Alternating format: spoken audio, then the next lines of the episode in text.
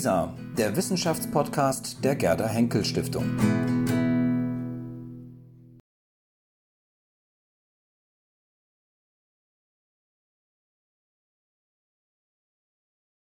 Ich freue mich sehr, auch als jetzt als nächsten Gast Jackie Thome begrüßen äh, zu können. Jackie Thome ist Journalistin, Fernsehautorin, Romancière. Äh, Brüder ist ihr zweiter Roman, der äh, im letzten Jahr 2019 äh, erschienen ist und auch gleich auf der Shortlist äh, des Deutschen Buchpreises, also diesen Erfolg äh, errungen hat. In Brüder, in diesem Roman, erzählt sie von zwei erwachsenen Männern namens Michael und Gabriel oder vielleicht ein bisschen weniger erzengelhaft Mick und Gabriel. Ähm, die zwar im selben Jahr 1970 ähm, in der DDR zur Welt gekommen sind, aber unterschiedlicher kaum sein könnten. In welcher Weise unterschiedlich, das werden wir äh, dann gleich hören. Äh, dass beide Brüder sind, wie der Titel äh, des Buches ja schon ankündigt. Söhne zweier verschiedener Mütter, aber desselben Vaters, eines senegalesischen Medizinstudenten in Leipzig, wissen sie nicht und sie begegnen sich auch nicht.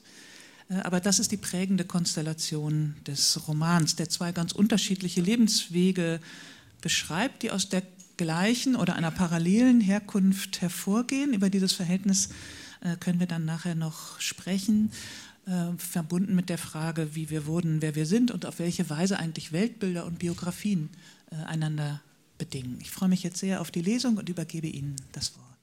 Dankeschön. Also, ähm, ich werde als erstes aus dem, das Buch ist in zwei Teile geteilt, unterbrochen durch ein Intermezzo, wo der Vater, der nicht anwesende Vater, das Phantom, kurz zu Wort kommt, äh, auf Deutschlandbesuch ist. Und ich habe ähm, angefangen mit dem ich habe angefangen mit dem Bruder Leichtfuß, den erzähle ich von 1985 bis 2000, da ist er 30, die sind 1970 geboren, die beiden, also ein Tick älter als ich und auch aufgrund der geraden Jahreszahl immer sehr leicht zu rechnen. Man weiß immer, wo man im Buch ist, es ist Millennium und die werden 30. Und äh, den zweiten Bruder, das ist einer, äh, ein, ein Mensch, der schon sehr früh weiß, was er will und der sehr konsequent und straight seinen Weg geht. Also ich habe sie sehr unterschiedlich angelegt, weil die Frage auch ist, die steht auch hinten auf dem Buch, wie wir zu den Menschen werden, die wir in der Mitte unseres Lebens sind. Und da spielen viel mehr Dinge eine Rolle als, als die Herkunft und das Aussehen. Und ähm, sondern ganz viele Entscheidungen oder auch Wesenszüge oder die Menschen, mit denen wir uns umgeben oder der Ort, an dem wir uns befinden. Und ähm, was ich jetzt lese, ist Bruder 1, also Mick, Michael, in seinen, in seinen Teenagerjahren. Der kommt in Ostberlin zur Welt und geht mit seiner Mutter nach Westberlin. Und wie er da ankommt und wie es ihm da ergeht, das lese ich jetzt vor. Es geht sogar ohne Lesebrille heute. Die Berliner Innenstadt wird von einem Bahnring umschlossen, dem Verkehrspolitiker aufgrund seiner prägnanten Form den Namen Hundekopf gegeben haben. Als Mixmutter verkündete, Wolfgang und ich, wir heiraten, bedeutete das, dass sie vom Treptower Park am unteren Hinterkopf nach Hallensee an die Spitze der Hundeschnauze ziehen würden. 25 Minuten würde die S-Bahn brauchen, wenn sie die Unterkieferlinie des Hunds entlang fuhr, doch die Bahn umrundete die Stadt nicht mehr, denn die Stadt war geteilt. Anderthalb Jahre lagen zwischen Antrag und Ausreise. Micks Mutter verlor ihre Arbeitsstelle in einem Wissenschaftsverlag und arbeitete in einem evangelischen Kindergarten. Ein Akt der Barmherzigkeit, für den Monika dankbar sein musste, auch weil offensichtlich war, dass sie an diesem Ort weniger verloren hatte als in einem Wanderzirkus. Unterdessen lebte Mick sein Teenie-Leben, das nach außen hin fast so aussah wie immer. Doch während er zum Rudertraining ging oder sich mit seiner Clique im Plenterwald herumtrieb, verabschiedete er sich innerlich von seinem Revier und seinen Freunden. Sein Trost bestand in den unendlichen materiellen Möglichkeiten, die ihn auf der anderen Seite der Mauer erwarteten, und der Zuversicht, dass es dort schließlich auch Leute gab. Als sie dann umzogen oder rübermachten, wie man im Osten sagte, hatte er seinen Abschiedsschmerz fast hinter sich. Vorfreude überlagerte das Gefühl, verschleppt zu werden. Er zog nur ein paar Kilometer weiter, er blieb in seiner Stadt. Alles in allem bescheinigte er sich die absolute Kontrolle über die Situation. Ein Irrtum. Die ersten drei Jahre im Westen verbrachte Mick mit seiner ersten ernsthaften Sucht und deren Bekämpfung. Eine Sucht, von der er noch nie gehört hatte. Nicht einmal in den Aufzählungen der unzähligen Übel des Kapitalismus seitens der Ostpropaganda war sie vorgekommen. Und so brauchte er eine Weile, um zu begreifen, was da mit ihm passiert war und was es ausgelöst hatte. Was jedem klar war. Im Osten gab es weniger Autos, weniger Reklame und Kommerz, keine Penner, keine Junkies und keine Hinweise auf Sex im Stadtbild. Im Osten gab es keine nennenswerte Einwanderer-Community, die sich niederließ und Geschäfte und Restaurants eröffnete. Im Osten gab es nur ausländische Vertragsarbeiter und Studenten, die kamen und wieder verschwanden wie Micks Vater. Im Westen fuhren keine Straßenbahnen, dafür Doppeldeckerbusse und es gab ein U-Bahn-Netz statt zwei, nur zwei mickriger Linien. Um gegen Ostberlin anzuglitzern, brauchte es keine Glitzermetropole. Es brauchte einfach ein bisschen mehr von allem und das gab es in Westberlin. Nichts davon traf Mick unerwartet, bis auf dieses Zeug. Er war 15, es war die Zeit des großen wachstumsbedingten Hungers und weil er den Zusammenhang zwischen Zufuhr und Verbrennung noch nicht begriff, pflegte er die Essgewohnheiten des Leistungssportlers, der er als Kind gewesen war, obwohl er seine Nachmittage nun vor dem Fernseher verbrachte. Alles musste probiert werden. Die intensiven Geschmäcker konnten gar nicht artifiziell genug sein. Illusionen von Barbecue, frischem Gebäck oder irgendwelchen Früchten, die die Natur so nicht zustande brachte. Fantasien aus Fett, Zucker und Chemielabor. Er fraß sich durch die Stadt. In jedem U-Bahnhof zog es ihn an den Kiosk und am Bahnhof Zoo trieb es ihn nicht auf die verruchte Rückseite, sondern auf den Vorplatz, wo das goldene M verheißungsvoll leuchtete. Im Osten hatte alles nach viel weniger geschmeckt, die alchemistischen Suchtformeln fehlten, mit denen man Lebensmittel in Designerdrogen verwandeln konnte, man verzichtete zwangsläufig auf Raffinesse und war damit unbeabsichtigt seiner Zeit voraus. Alles schmeckte wie 1946 bzw. wie aus dem Naturkostladen. Ob das besser, schlechter oder gesünder war, interessierte Mick nicht. Ihn interessierte, wie er nach kurzer Zeit aussah. Würde er sich in eine Mannschaft wählen? Würde er sich in den Dschungel lassen? Was würden die Türsteher beim Anblick dieses minderjährigen Mobsgesichts sagen? Woher sollten sie wissen, dass er dorthin gehörte? Denn der wahre Mick gehörte definitiv in die Clubs und die Betten der coolen Leute, was man ihm vorübergehend jedoch leider nicht ansah. Interessanterweise waren es nicht die anderen, die ihn darauf brachten. Seine Mutter ließ zwar ab und zu ein paar Bemerkungen fallen sein Aussehen betreffend, schließlich war er ein so schönes Kind gewesen und, ein entscheidender Punkt in diesem Zusammenhang, ihr Sohn. Seine Mitschüler dagegen verfügten über keinerlei Schwarm Schwarmgrausamkeit. Sie plagten sich mit Akne, Zahnspangen, Schweiß und Talgdrüsen herum und saßen somit selbst im Glashaus. So wie der Osten niemals so grau aussah wie im DEFA-Film oder schlimmer noch im Kalter Krieg-Agentenfilm, so war auch Westberlin nicht der Inbegriff der Coolness, zumindest nicht an seinem Gymnasium. Mick war davon ausgegangen, dass es stylmäßig drüben viel wilder zugehen würde, schon deshalb, weil es viel einfacher war, sich auszustatten und weil drüben eben keine piefige westdeutsche Mittelstadt war, sondern Westberlin, die Insel der Irren. Doch nein, er war nicht am Cottbusser Tor, er war in Wilmersdorf gelandet, wo man sich mit einem Qualitätspulli und seiner Naturhaarfarbe in den Unterricht setzte und wo die Mädchen auf eine nasale, subtextlose Art alles halt irgendwie voll witzig fanden. Dass er aus dem Osten kam, war kein Thema. Er sah nicht aus, wie man sich einen aus dem Osten vorstellte. Man hielt ihn für ein GI-Kind. Nein, war er nicht. Ach echt nicht? Auch egal.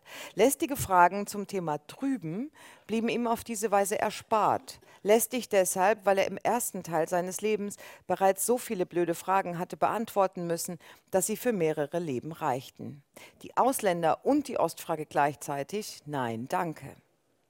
Stattdessen konnte er sich, umgeben von liebenswerten Poppern, von seinem persönlichen Systemwechsel erholen. Alle schliefen und nuschelten sich durch den Unterricht, schlurften über die Gänge und suchten nach ihrer Persönlichkeit. Mitglieder dieses apathischen Haufens waren außer Mick und ein paar anderen auch ein paar andere Eingewanderte. Einige erkannte man auf den ersten Blick, andere am Namen, wieder andere nur auf Nachfrage. Doch angenehmerweise wurde kaum nachgefragt. Beiläufig wurde erwähnt, dass man kein Schweinefleisch aß, Weihnachten erst im Januar feierte oder gar nicht die Ferien in der Heimat der Eltern verbrachte. Sie bildeten keine Minderheitengang, sie mochten sich oder auch nicht. Und Mick fühlte sich nach kurzer Zeit wie vorher schon angeschwemmt von irgendwoher aber anpassungsfähig. Die Markencodes hatte er nach ein paar Tagen begriffen und an seine Mutter weitergegeben, die ihm die geforderten Klamotten kaufte, als wären sie seine Schuluniform. Diesel, Stüssi, Chevignon, aha, so, so, na gut. Bei den Preisen, beispielsweise für eine Chevignon-Fliegerjacke aus auf alt getrimmtem Leder, hätte Monika Einspruch erheben können, aus pädagogischen Gründen vielleicht sogar müssen. Im Westen benotete, man nicht nur bis fünf, sondern bis sechs, was Mick neue Möglichkeiten nach unten eröffnete, die er sofort ergriff. Doch erfreulicherweise vermischte Monika diese Themenfelder nicht miteinander. Für sie als modebewusste Ostfrau war die Beschaffung der gewünschten Kleidung von jeher mit Opferbereitschaft verbunden, zumal es nicht ihr Geld war, sondern das von Wolfgang, ihrem neuen Mann, einem 70er Jahre Bon vivant mit blondem Mittelscheitel, ernst gemeintem Schnurrbart und getönter Goldrandbrille. Was brauchte es noch für einen ordentlichen Sozialstatus? Eine große Klappe, Musikgeschmack, Knete fürs Kino und ein Zimmer, in dem man ungestört herumhängen konnte. Nichts anderes als bei seinem alten Rudel. Der Druck, sein Fastfood-Fett schnellstens wieder loszuwerden, wuchs also in ihm selbst, genau genommen in den Tiefen seiner Boxershorts, denn wie sollte das gehen mit den Mädchen? Seine Zukunft als Mann stellte er sich nicht so vor, dass er auf die Barmherzigkeit semi-attraktiver Frauen angewiesen sein würde. Ihm schwebte eher eine schwindelerregende Auswahl vor. Und zunächst mal der grundlegende Durchbruch, denn, was er durch wissendes Grinsen und nebulöse Andeutungen geschickt im Unklaren ließ, er war Jungfrau, auch wenn er es anders geplant hatte. Seine Zielperson, ein Mädchen, das aussah wie Billy Idol, hatte endlich zugesagt, mit ihm zelten zu fahren, als ebenfalls endlich ihr Ausreiseantrag bewilligt wurde, woraufhin Mick und seine Mutter innerhalb von einer Woche die Deutsche Demokratische Republik nicht nur verlassen durften, sondern zu verlassen hatten. Arschlöcher, dachte Mick und hinterließ dem Mädchen seine nagelneue 501 und eine fünfteilige Serie Musikkassetten, die er ursprünglich für die geile Zeit im Zelt aufgenommen hatte. Für das Zurücklassen seiner Lederjacke reichten seine romantischen Gefühle für Billy Idol aus Baumschulenweg dann doch nicht aus. Und auch nicht für eine Mädchen aus Ostberlin-Romanze, denn es ging eindeutig und wir annahmen beidseitig um Körperkontakt und nicht um eine Mauer über, nicht um, um einen mauerüberwindenden Seeleneinklang. Als er ihr eine Postkarte schrieb, komplett schwarz mit dem Satz Berlin bei Nacht, voll witzig, und Mühe hatte, das kleine Viereck mit etwas halbwegs Sinnvollem vollzuschreiben, das weder angeberisch klang noch Hoffnungen weckte, hatte sich das Gesicht des Mädchens in seiner Erinnerung bereits vaporisiert. Zurück blieb nur ihr hartes, silberblondes Haar und ihr flexibler Turnerinnenkörper, den er fast unangetastet zurücklassen musste, ein Versäumnis, das ihn nicht sentimental machte, sondern überspannt und geradezu, man muss es so sagen, fickrig. Es folgte, folgten der Umzug, die Eingewöhnung, der Lebensmittel-Overkill und Mick saß vorerst fest in seiner Zwangsjungfräulichkeit. Er ganz allein war es, der sich eines strahlenden Junitages, an dem er normalerweise ins Freibad gegangen wäre, was er aber aus gegebenem Anlass vermied, für den kalten Entzug, sprich den Hunger entschied. Und er zog es durch, obwohl er weiterhin wuchs. Die Vorstellung, langsam abzunehmen, erschien ihm so quälend wie die Wassertropfenfolter. Er trennte sich von seiner sogenannten Lerngruppe, bestehend aus drei Jungs, die nachmittags verschlafenen Schulstoff nachholen sollten und dabei entdeckten, wie intensiv sich Platten hören lassen, wenn man dazu schwarzen Afghanen raucht.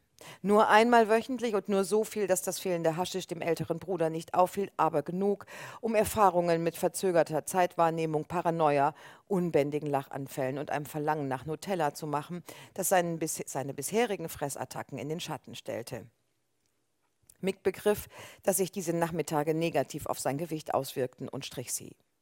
Und er erkannte seinen ärgsten Feind, Zucker.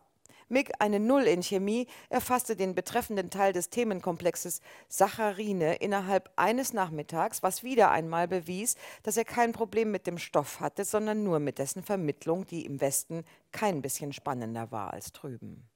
Nachdem er den Zucker in seinen vielfältigen Verkleidungen enttarnt hatte, ließ er fortan nicht nur die Süßigkeiten, sondern alle Kohlenhydrate weg, was leichter war, als seinen eingeschlafenen Bewegungsdrang zu reaktivieren. Mannschaftssport, nein danke, nicht mehr gruppenfähig, Vereinssport auf keinen Fall, ein Studio nicht in diesem Zustand. Also blieb er für sich und rannte. Erstaunlich, wie viel Waldfläche in einer eingemauerten Stadt existieren konnte. Mit seinem Rennrad, einem ultradünnen Gebilde, auf dem er vorerst und hoffentlich nicht mehr lange aussah wie Balou der Bär, fuhr er in die Wälder nach oder während der Schule und zur Abrindung, Abrundung Klimmzüge. Was wünschst du dir zu Weihnachten, mein Großer? Eine Reckstange. Bitte? Eine Querstange im Türrahmen oder Ringe im Flur. Querstange, aha, so, so. Kannst du das mit Wolfgang besprechen? Klar. Machst du das bitte, Schatz? Versprichst du mir das? Das ist lieb von dir. Es war typisch für seine Mutter, ihm seinen Wunsch in Form einer Aufforderung zurückzuspielen. Monika, mitten in ihrer Ausbildung zur Heilpraktikerin, delegierte gut, Wolfgang, Immobilienmakler und Verwalter mehrerer Mietshäuser, ebenfalls. Er schickte einen Handwerker, um dem Wunsch seines Stiefsohns nach einem Trainingszimmer in der Abstellkammer nachzukommen, denn Mick hatte seine Anfrage um eine Sprossenwand, eine Ruderbank, einen Sandsack und eine Kollektion Hanteln und Expander erweitert. Zur Motivation hängte er sich ein Rumble in the Jungle Poster an die Wand. Während er seinen Sandsack bearbeitete und auf die definierten Muskeln von Muhammad Ali und George Foreman starrte, begriff er endlich, worum es in dem Song Insa in Sair ging. Man ging sich aus dem Weg. Das hieß, Moni Mick ging Monika aus dem Weg und Wolfgang ging Mick aus dem Weg. Sein Desinteresse an Kindern, insbesondere an männlichen Pubertären, wurde nicht groß kaschiert, was Mick lieber war als gespieltes Engagement. Der Umstand, dass Wolfgang Platz und Geld hatte, vereinfachte alles. Sie lebten in einer Sechszimmerwohnung in Halensee, in der Mick am Ende des sogenannten Dienstbotentrakts einen eigenen Eingang, ein Bad und zwei der kleineren Zimmer hatte, in denen er friedliche Nachmittage mit MTV und Masturbation verbrachte. Er solle sich doch tagsüber vorne aufhalten, sagte Monika und meinte damit den sonnigen, herrschaftlichen Teil der Wohnung. Doch er liebte seinen Appendix, die Stille und den Blick in den Hof der mit seinem Weinbewuchs etwas Mediterranes hatte und in dem es nie wirklich hell wurde.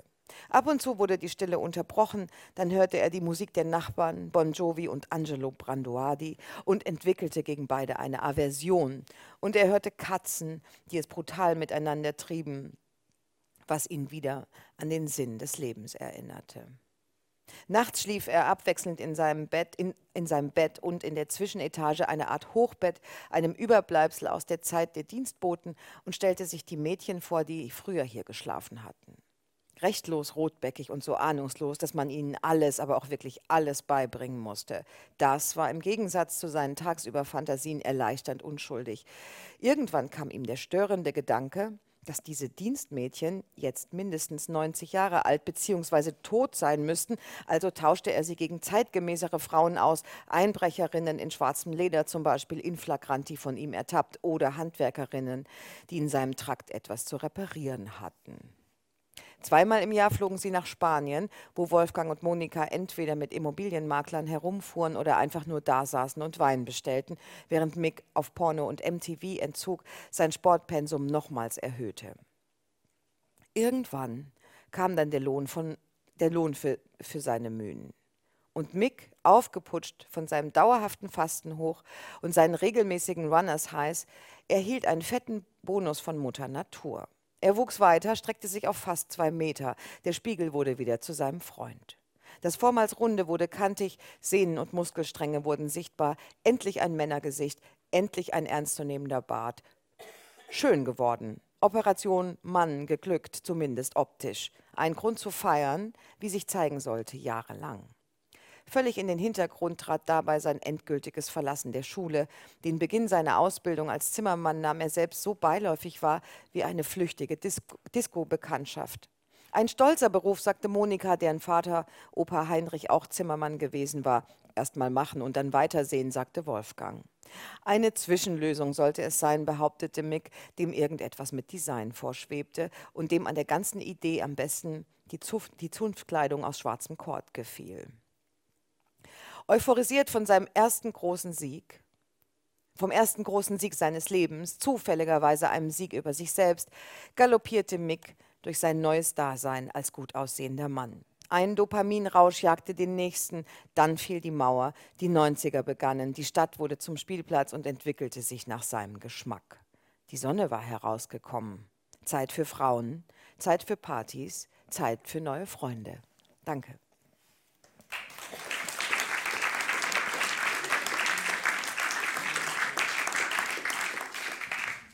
Ja, vielen Dank. Wir haben verabredet, dass wir zwischendurch ein bisschen sprechen und mhm. dass wir dann noch mal ein Kapitel aus dem späteren, ein späteres Kapitel aus dem zweiten Teil des Romans äh, dann noch mal von Ihnen hören. Interessant an diesem Einblick jetzt in diesen Roman ist ja, ist mir jetzt beim Hören noch mal deutlicher geworden, dass unser Oberthema Weltbilder, mit dem wir es ja heute Abend hier insgesamt zu tun haben, hier so ganz stark äh, in den Hintergrund tritt zugunsten von Selbst Bildern oder einem Selbstbild, also der Mick, der versucht, äh, sich, sich neu zu erfinden, ähm, einen Sieg über sich zu erringen und dieses Männlichkeitsbild, was ihm davor schwebt, ähm, zu erringen, sodass diese ganzen politischen ähm, Gegebenheiten des Systemwechsels, des Umzugs, der anderen Umgebung, anderer sozialer Verhältnisse ganz in den Hintergrund treten.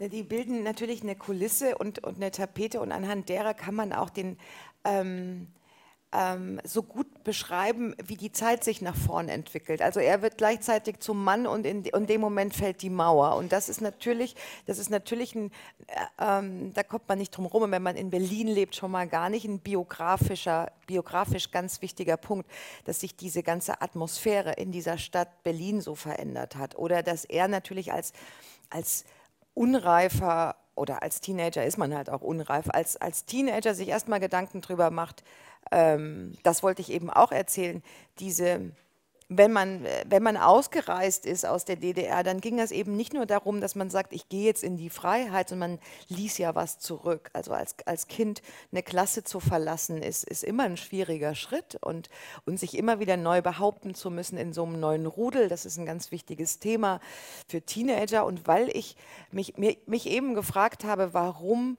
Leute so unterschiedliche Wege gehen und ich mich da mit Männern befasst habe und, und nicht mit Frauen, habe ich mich bei diesen beiden eben auch gefragt, ähm, deshalb dieses Kapitel, wo er kurz dick wird und sich nicht mehr gefällt.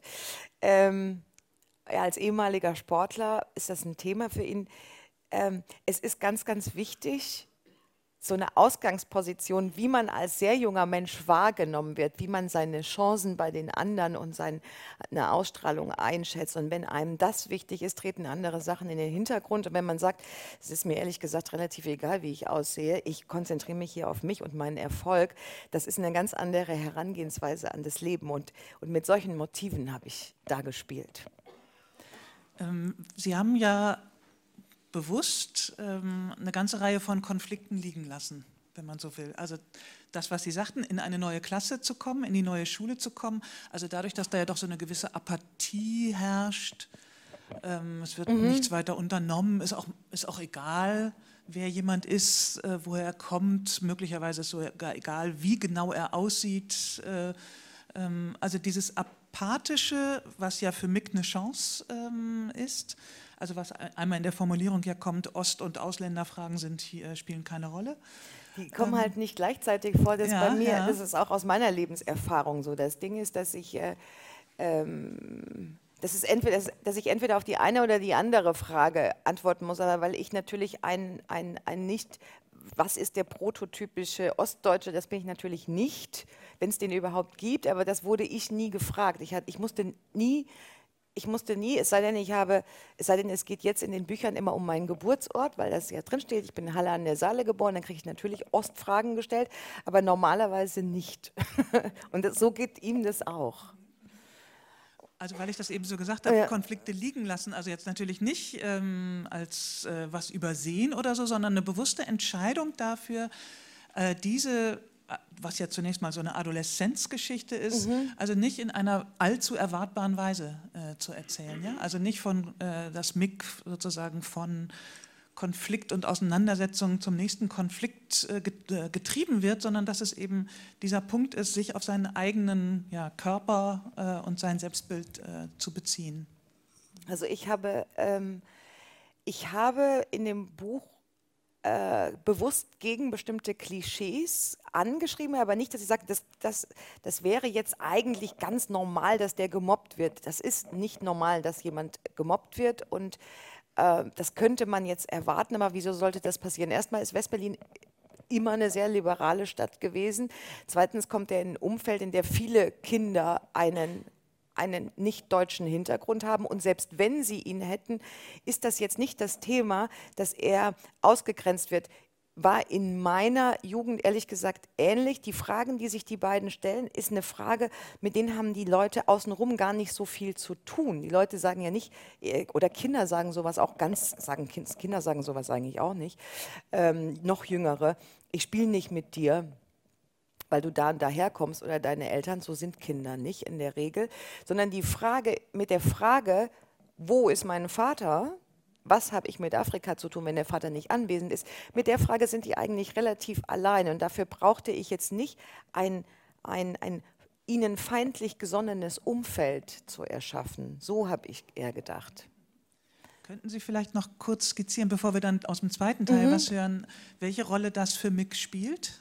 Diese Frage, wo, mein, äh, wo ist mein Vater? Also ich habe ich hab es... Wer ist mein Vater? Genau, ich habe ich hab das so angelegt, was man, was man was man dem Roman manchmal versucht hat, so sanft zu unterstellen oder vorzuwerfen, ist, dass nicht genug Rassismus drin vorkommt. Das ist aber eigentlich Quatsch, einem fiktionalen Roman vorzuwerfen, wie viel der Autor sich da entscheidet, was reinzumachen. Man könnte auch sagen, warum haben Sie da nicht mehr, äh, keine Ahnung, äh, was immer man einen fiktionalen Autor fragt, er hat keinen Vollständigkeitsanspruch ähm, wie, wie jemand, der ein Sachbuch oder, oder eine, eine, wissenschaftliche Arbeit macht und mit Statistiken arbeitet. Ich habe, ich habe zwei, zwei Leben relativ nah an meinen Erfahrungen angelegt und ich habe Männer genommen und ich habe, ich habe meine Generation genommen. Und ähm, ich habe es so angelegt, dass, dass wenn es um die Herkunft geht, oder Themen wie Rassismus, dass es eben sich nicht in irgendwelchen Anschlägen äußert. Also es gibt einen Angriff, den hat er und das ist auch noch ein ehemaliger Klassenkamerad von ihm aus dem Osten. Da fragt er sich dann, sind alle meine Jungs von damals jetzt so geworden oder was ist mit diesem Jungen schiefgegangen? Und ansonsten ist es ganz oft, sind es ganz oft Fragen, die einem im Leben passiert. Man begegnet, man begegnet vielen sehr netten hochanständigen, tollen Leuten. Das passiert denen auch. Und dann fragt er sich zum Beispiel einmal nur unter einer Situation, was denkt eigentlich der Vater seiner Freundin über ihn? Hat der sich, ein, ein, ein älterer Herr, hat der sich einen schwarzen Schwiegersohn vorgestellt oder gewünscht? Sicher nicht. Das heißt, es löst sich aber nicht auf. Es gibt keinerlei, es gibt, diesen, es gibt nur die Frage und diese Frage, Fragen begegnen denen beiden. Und so habe ich gearbeitet. Und das ist interessant, weil Sie sozusagen weniger die Konfrontation als diese Parallele äh, ja. gewählt haben, so ja. als Grundfigur äh, für den Roman. Vielleicht hören wir jetzt nochmal aus dem zweiten Lebensweg äh, etwas. Genau, der zweite ja. ist, bei dem zweiten ist es so, dem begegnen, ich habe jetzt nicht zwei Kindheiten, ich habe jetzt nicht zwei, zwei, zwei Kindheiten parallel erzählt, sondern dem zweiten begegnen wir erst, als er schon in seinen 30ern in London äh, ist. Er wird Architekt und geht nach London. Und seiner Meinung nach ist es so, dass das die Stadt ist, in der es überhaupt nicht mehr um Herkunftsfragen groß geht, vorausgesetzt man hat genug Geld. Das Geld regiert diese Stadt. Das stimmt ja auch. Also man sieht dort Leute jeder Herkunft in jeder sozialen Schicht. Das findet er sehr angenehm und er ist der Meinung, er muss sich mit seiner Herkunft eigentlich überhaupt nicht mehr auseinandersetzen, sondern sein Ding machen. Und ähm, ich habe für den auch in den 90ern gibt es diesen wohlwollend, leicht ironischen Erzählton. Und für den zweiten Bruder wusste ich, ich muss jetzt was ändern. Ich muss jetzt hier den Sound drehen. Und ähm, da habe ich mich für die Ich-Perspektive entschieden. Und weil das ein eher verschlossener Mann ist, der überhaupt keine Lust hat, an sich herum zu analysieren, das haben sehr erfolgreiche Männer oft nicht, ist mir aufgefallen, ähm, habe ich noch seiner Frau eine Stimme gegeben, um, damit sie ihn noch ähm, psychologisch ein bisschen besser erklärt.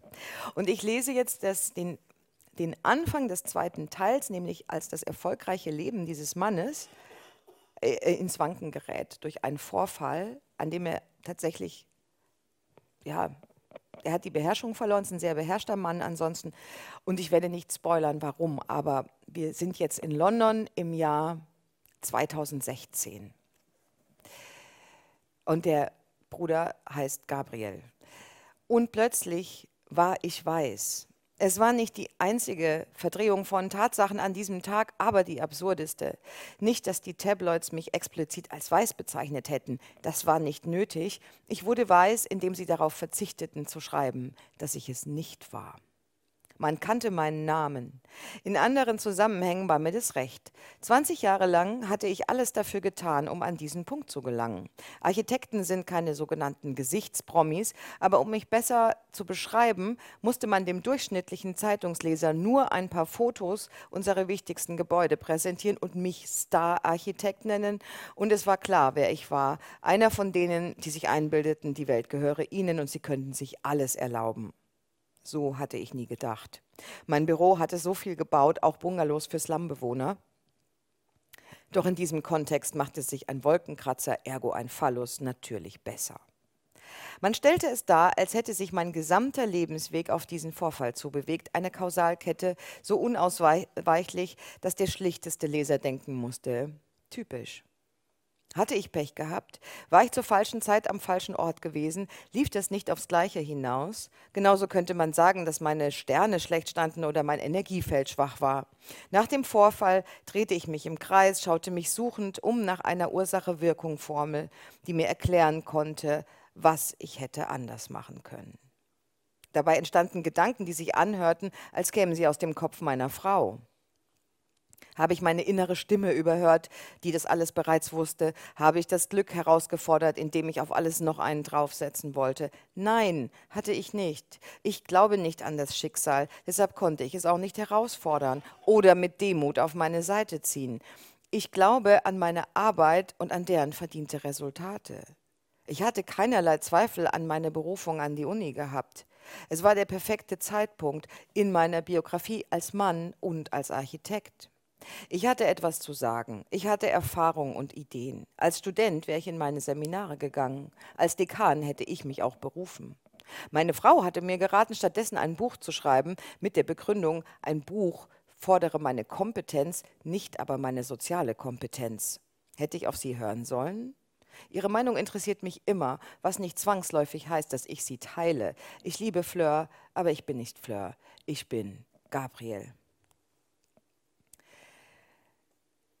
Mein Wutanfall hatte nichts Sexuelles, was ich nicht beweisen konnte. Mein Einwand, dass ich das Mädchen kurz für einen Transvestiten gehalten habe, hätte nur eine weitere Gruppe gegen mich aufgebracht, also unterließ ich ihn. Ich hatte keine Chance. Was immer ich auch gesagt hätte, es hätte alles verschlimmert. Ich hätte die sprichwörtliche Scheiße in den Ventilator geworfen, eine ekelhafte Metapher, die niemals in meinem Leben so zutreffend war. Ich war das Feindbild der Presse und jeder Art von Antidiskriminierungsgruppierung. Die Uni gab sich offiziös zerknirscht, was mich nicht wunderte. Umso pressetextartiger sie ihre Statements formulierten, umso weniger trafen sie mich persönlich, was nicht hieß, dass sie mir nicht massiv schadeten. Ich konnte nichts dagegen tun, dass ich ein Mann war, dass ich ihr Dozent war, dass es mir finanziell besser ging als ihr. Aber es war ihnen auch egal, dass ich selbst nicht weiß war. Ich hatte eine schwarze 20-Jährige angegriffen, die sich in einem Abhängigkeitsverhältnis zu mir befand, was auch nicht ganz korrekt war, denn die Teilnahme an meinem Kurs war fakultativ und führt mich somit, so, äh, führt somit zurück zur Frage, was sie überhaupt dort zu suchen hatte. Fakt war, dass sie 20 war und schwarz und dass sie ihren Vater an die Öffentlichkeit zerrte, einen Minicab-Fahrer, dem man rührende Bildunterschriften schrieb. Mr. So und so fährt seit 20 Jahren Doppelschichten, um seinen Kindern eine gute Ausbildung zu finanzieren. Ich wollte immer studieren, aber es war nicht drin. Jetzt machen das meine Mädchen für mich und so weiter. Darunter Kinderfotos meiner Studentin und ihrer beiden Schwestern. Drei- bis sechsjährige in Kleidchen und mit Zöpfchen. Die Chance, dass so ein Foto nicht süß aussieht, tendiert gen Null. Eine Mutter fehlte vielleicht aus taktischen Gründen, vielleicht gab es sie wirklich nicht mehr. Von mir wurde ein Passfoto benutzt, das auch ein Fahndungsfoto hätte sein können. Ein mittelalter Mann schaut möglichst ausdruckslos und nach Vorschriften für biometrische Dokumentfotos in die Kamera. Runder Kopf, sehr kurzes Haar, Geheimratsecken, Strichmund, breit wirkender Hals über weißem Kragen und Krawattenknoten. Ein überbelichteter Jedermann. Kein Platz für Sympathie. Der Vater des Mädchens, dieser freundliche ältere Herr mit dem grauen Backenbart, der vielleicht gar nicht so viel älter war als ich, aber nun als rechtschaffendes Väterchen und Einwanderer Lichtgestalt herhalten musste, hatte nun den perfekten Antagonisten, den bösen Deutschen. Und das Schöne daran ist, dass man das auch sagen darf. Deutsche sind keine schützenswerte Minderheit, sie sind viele, sie haben nachweislich Dreck am Stecken, es geht ihnen bestens. Der britische deutschen Steckbrief ist nicht besonders lang und nicht besonders aktuell, was niemanden daran hindert, ihn zu benutzen. Der angebliche Kampf um die Handtücher am Pool, Fußball und immer wieder Hitler, das alles schießt reflexartig aus ihnen heraus und wird als Witz deklariert. Wer nicht darüber lacht, hat keinen Humor und kommt somit vermutlich aus Deutschland. Anfangs war ich amüsiert. Die alberne Geschichte mit den Handtüchern kannte ich nicht, weil ich nicht pauschal nach Torremolinos fliege, traute sie deutschen Touristen aber zu. Fußball ist Fußball. Und gegen die ständige Nennung des schlimmsten Deutschen konterte ich mit Monty Python Don't mention the war. Das fand man lustig. Ja, man fand mich tatsächlich lustig, weil ich einen Satz aus einer uralten TV-Serie aufsagte. Doch in der Regel war ich auch nicht der Deutsche. So wie man mich nach Mauerfall nicht für den Ostdeutschen hielt, hielt man mich jetzt nicht für den Deutschen. Die Leute sahen mich an, rechneten nicht mit einem deutschen Akzent und hörten demzufolge auch keinen. Das fand ich faszinierend. Obwohl ich definitiv einen deutschen Akzent habe, was denn sonst? Jetzt aber war ich nicht nur wieder der Deutsche, denn wer eignet sich besser als Übeltäter einer süffigen Story? Ich war auch noch der Rassist, Hätte man mir das vorausgesagt, ich hätte gelacht. Danke.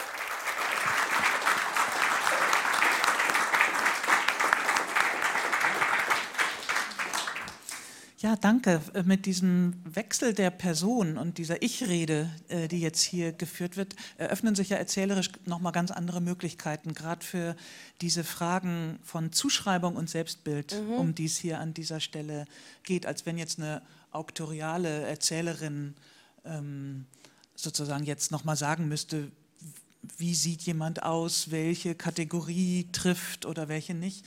Und das, was man jetzt ja hier analysieren könnte, das Zusammenspiel von Class, Race, Gender, äh, Hierarchien und so weiter und so weiter, wird hier in dieser Ich-Rede zu einem, ähm, ja, wie soll ich sagen, zu einem trotzig selbstbewussten Selbstentwurf ähm, gegen also an, an, einer Stelle, wo äh, plötzlich so eine Gewalterfahrung ähm, ins Spiel kommt, die Gabriel sich selber nicht zuschreiben will.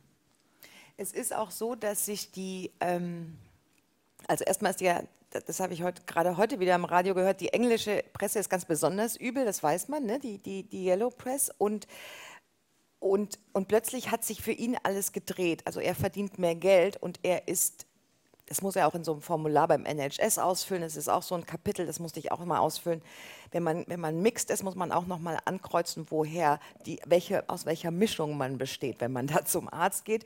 Und weil er eben äh, äh, mixt ist, also halb weiß und ein, zufällig eine schwarze junge Frau angreift, also die das ist das Problem, was er da hat. Und er checkt in dem Moment nicht mal, dass sie eine seiner Studentinnen ist.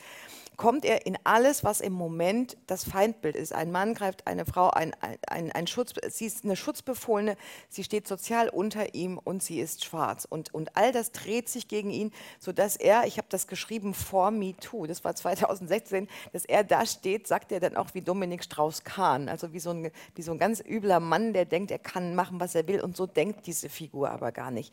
Und ich habe das so angelegt, weil ich erstens als Auftakt brauchte ich, also ich brauch, wollte mit was, mit einem Ereignis in, das, in den zweiten Teil gehen und nicht mit einer sanften Erzählung, wie es dem jetzt gegangen ist in seiner Kindheit. Und ich wollte, dass es anfängt mit etwas, was wir alle, wenn wir es lesen würden, ähm, erschütternd finden würden. Und wenn man näher an die Figur rangeht, diese Figur kennenlernt, sie mögen lernt. also ich wollte, dass es, dass es einen Vorfall gibt, hinter den man schauen muss. Wir haben noch ein paar Minuten Zeit. Also ich würde Ihnen auch gerne die Gelegenheit geben, Bemerkungen zu machen oder äh, Fragen zu stellen. Ich habe noch selber ein paar Fragen, also ich bleibe gerne auch dran. Äh, Sie können sich das ja nochmal überlegen. Ähm, diese, ähm, diese Frage von Mixed ähm, ist ja etwas, was sozusagen das ganze Buch, ich will gar nicht sagen grundiert, das ist vielleicht gar nicht grund, grundierend, äh, für, äh, aber das hat eben ähm, mit, nochmal mit diesem, und auf den Punkt würde ich gerne nochmal kommen, was geschieht mit Selbst- und Weltbildern im Zuge dieser Kategorisierungen? Also, ähm, und damit verbunden nochmal die Frage, ähm, warum erzählen Sie von Zweien? Ah, okay. Ähm, ich, ja, das ist eine, ich erzähle von Zweien, weil mich tatsächlich äh, interessiert, mich hat tatsächlich diese Frage interessiert, ähm, das hat auch was mit meinem Alter zu tun, das hätte ich mit 30 vielleicht anders entschieden. Wie kommt man dahin und, und welche Ereignisse und welche Entscheidungen haben uns dahin gebracht, wo wir sind? Und wenn man Mitte, Mitte Ende 40 ist, gibt es eben schon Entscheidungen, die, die, die sind dann plötzlich so und die stehen so. Die sind eben nicht, äh, die, die fühlen sich nicht mehr so revidierbar an wie mit, wie mit 30 vielleicht noch. Man hat dann bestimmte Sachen gemacht und die sind, die wirken manifestierter. Wahrscheinlich wirken die sogar fest zementierter als bei Leuten mit 60, die wieder das Gefühl haben, ich mache jetzt mal was anderes. Und, und äh, anhand von Zweien und noch dazu Männern meiner Generation konnte ich ganz gut erzählen, konnte ich diese Frage ganz gut bearbeiten. Also was macht das?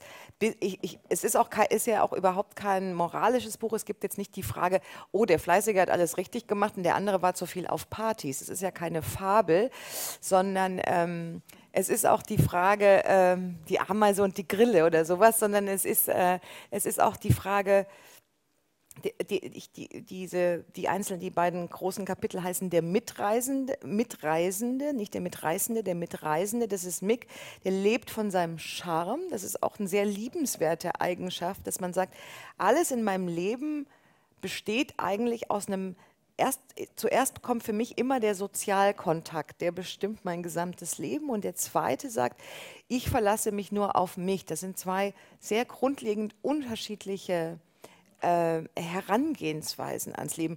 Und die haben mich interessiert. Und, äh, und dann habe ich ihnen eben noch einen, also einen ähnlichen Background wie meinen gegeben.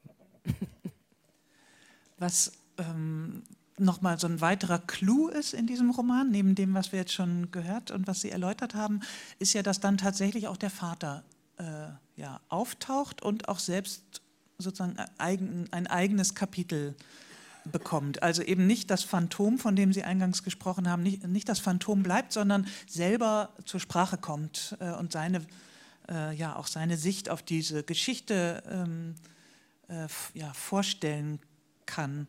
Und das fand ich beim Lesen, ähm, fand ich das unheimlich interessant, äh, dass da plötzlich sich jemand materialisiert sozusagen. Mhm ähm, und eine eigene Stimme dann nochmal oder eine eigene, seine eigene Weltsicht nochmal darlegen kann.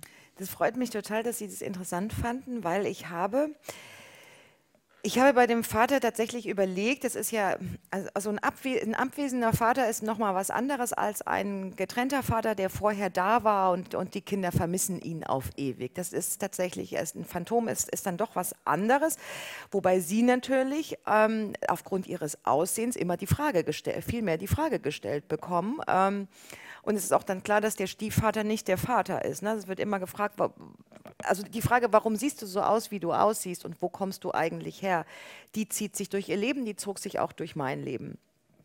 Und ähm, ich habe den Vater extra nochmal erzählen lassen, weil was viele Leute, was viele Leute nicht wussten, ist, dass die Leute, die in der DDR studiert haben, die mussten nicht zwangsläufig aus den sogenannten Bruderländern kommen, sondern die konnten sich um diese Studienplätze bewerben. Ähm, das war im, im, im, im gesamten Ostblock und haben das auch genutzt, weil die Studienplätze waren kostenlos und, äh, und gut. Und, ähm, und natürlich stand da irgendwie die Hoffnung, das Konzept dahinter, dass die sich nach ihrer, nach der Kolonialisierung für den sozialistischen Weg entsch entschieden, äh, entscheiden würden, was viele aber nicht gemacht haben und ähm, ähm, ganz andere Geschichten daraus geworden sind. Und dann dachte ich, das kann ich jetzt aufgrund des Vaters. Mein, äh, mein wirklicher Vater hat tatsächlich auch und, und seine Kommilitonen auch eine, nochmal einen ganz anderen Blick auf auf Deutschland und auf das Ost-West-Ding und auf die DDR. Also die, die Afrikaner gehen sowieso anders an, haben sowieso eine andere Europasicht, natürlich.